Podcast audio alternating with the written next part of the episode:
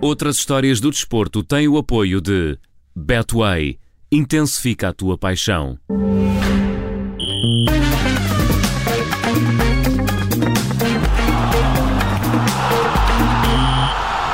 Começa agora mais uma edição das outras histórias do desporto, hoje com a jornalista da editoria de desporto do Observador, a Mariana Fernandes. Olá, Mariana, bom dia. Olá, bom dia. Bom dia. Começamos com um salto de regresso aos Jogos Paralímpicos para falar da impressionante participação da Ucrânia. Sim, uma participação que acaba por ser aqui uma espécie de evolução na continuidade. Isto porque a delegação paralímpica da Ucrânia fechou os Jogos de Tóquio com 98 medalhas, apenas menos 6 do que os Estados Unidos, terminando como o quinto país mais medalhado destes Jogos, um dado que se torna ainda mais relevante se tivermos em conta que todos os países do top 4, portanto os quatro países mais medalhados, China, Grã-Bretanha, Rússia e Estados Unidos, tinham mais de 220 atletas em competição, enquanto que a Ucrânia só levou 100 139. E para termos também noção de que isto é mesmo esta evolução na continuidade, é preciso percebermos que a Ucrânia foi um eh, dos seis países mais medalhados em nove Jogos Paralímpicos consecutivos, de verão e de inverno, e que em 2016, portanto no Rio de Janeiro, foi mesmo o terceiro país com mais medalhas, portanto à frente dos Estados Unidos.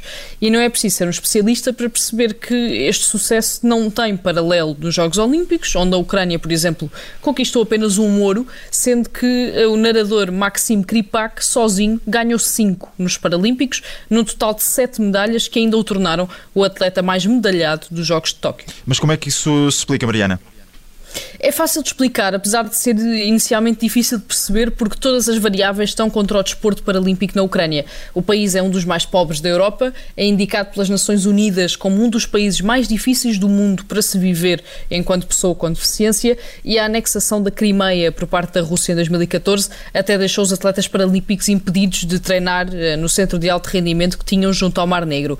Mas foram precisamente todos esses fatores que levaram Valery Sushkevich, o atual presidente do Comitê Paralímpico Ucraniano a quase fundar o desporto paralímpico no país. Sushkevich tem 67 anos, está numa cadeira de rodas, foi nadador profissional, apesar de ter crescido na, ainda na União Soviética, e aqui uh, digo uh, apesar porque é o que ele próprio conta uma numa entrevista ao New York Times, diz que uh, tornou ainda mais difícil ser independente e funcional enquanto pessoa com deficiência, revelando até que lhe chegaram mesmo a dizer na escola que devia, que devia deixar o país porque pessoas como ele não tinham lugar ali.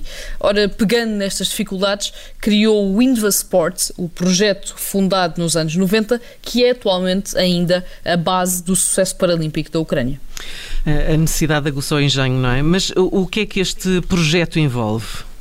Bem, logo à partida, o Inva Sport construiu centros desportivos para pessoas com deficiência em todos os 24 distritos da Ucrânia, para além de ter criado programas específicos de desporto escolar para as crianças abrangidas, ou seja, as escolas ucranianas, para além de terem os programas de desporto uh, escolar ditos regulares, ditos normais, têm também programas de desporto escolar para crianças com deficiência. Depois conseguiu também estabelecer uma presença tão forte e tão intensa dentro da população que acabou por culminar na existência de uma rede de famílias de acolhimento para atletas paralímpicos que têm de se mudar de zonas mais rurais para as grandes cidades para poderem treinar e investir nas respectivas carreiras. E por fim acabou por conseguir uma quase duplicação dos prémios monetários garantidos pelo Comitê Paralímpico em caso de medalhas, algo que também, obviamente, estimulou a preparação dos atletas. Eh, Valéria Suskevich provocou uma autêntica revolução no desporto paralímpico ucraniano, mas mais do que isso, ofereceu alternativas a pessoas que vivem num país em que, se não viverem do desporto, dificilmente vivem de qualquer outra coisa. Olha, medalhador para ele. É verdade. E passamos para o futebol e para Cristiano Ronaldo. Sim, ele que 18 anos depois eh, voltou a fazer um primeiro treino no Manchester United, portanto treinou ontem pela primeira vez com a equipa de Solskjaer, ainda sem a companhia de Bruno Fernandes, que ainda está na seleção, mas já com a companhia do também português Diogo Dalot. Ora, nos últimos quase 20 anos do do futebol mundial, como sabemos, foram uh, pautados por uma única pergunta: quem é o melhor, Cristiano Ronaldo ou Lionel Messi?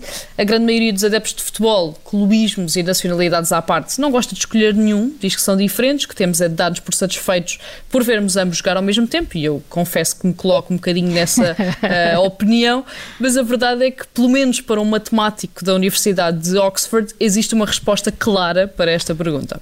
Para um matemático, então, como assim? Ora, Tom Crawford, matemático, professor em Oxford, no Reino Unido, criou um algoritmo para finalmente concluir quem é o melhor jogador de todos os tempos. Ele explica que adora futebol, que adora matemática e que por isso decidiu aliar as duas paixões, baseando-se então em fatores como o número de bolas de ouro, os golos marcados por clubes e seleções, os títulos conquistados e a regularidade ao longo dos anos para fazer um top 10 dos melhores jogadores de sempre. E Cristiano Ronaldo, de acordo com este algoritmo, é mesmo o melhor jogador de todos os tempos, obtendo 100% na conjugação de todas as variáveis. Logo a seguir, pois claro, está Lionel Messi claro, com 94%. Exatamente, estão sempre juntinhos.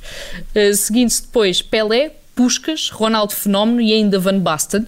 Curiosamente, Diego Armando Maradona só surge na nona posição, portanto ainda superado por Di Stefano e Platini, e Johan Cruyff com 30% encerra aqui esta lista. Sempre a aprender contigo. A jornalista de desporto do Observador, Mariana Fernandes, com as outras histórias do desporto, nas manhãs 360. Amanhã há mais para conhecermos. Obrigada, Mariana. Até amanhã. Até amanhã.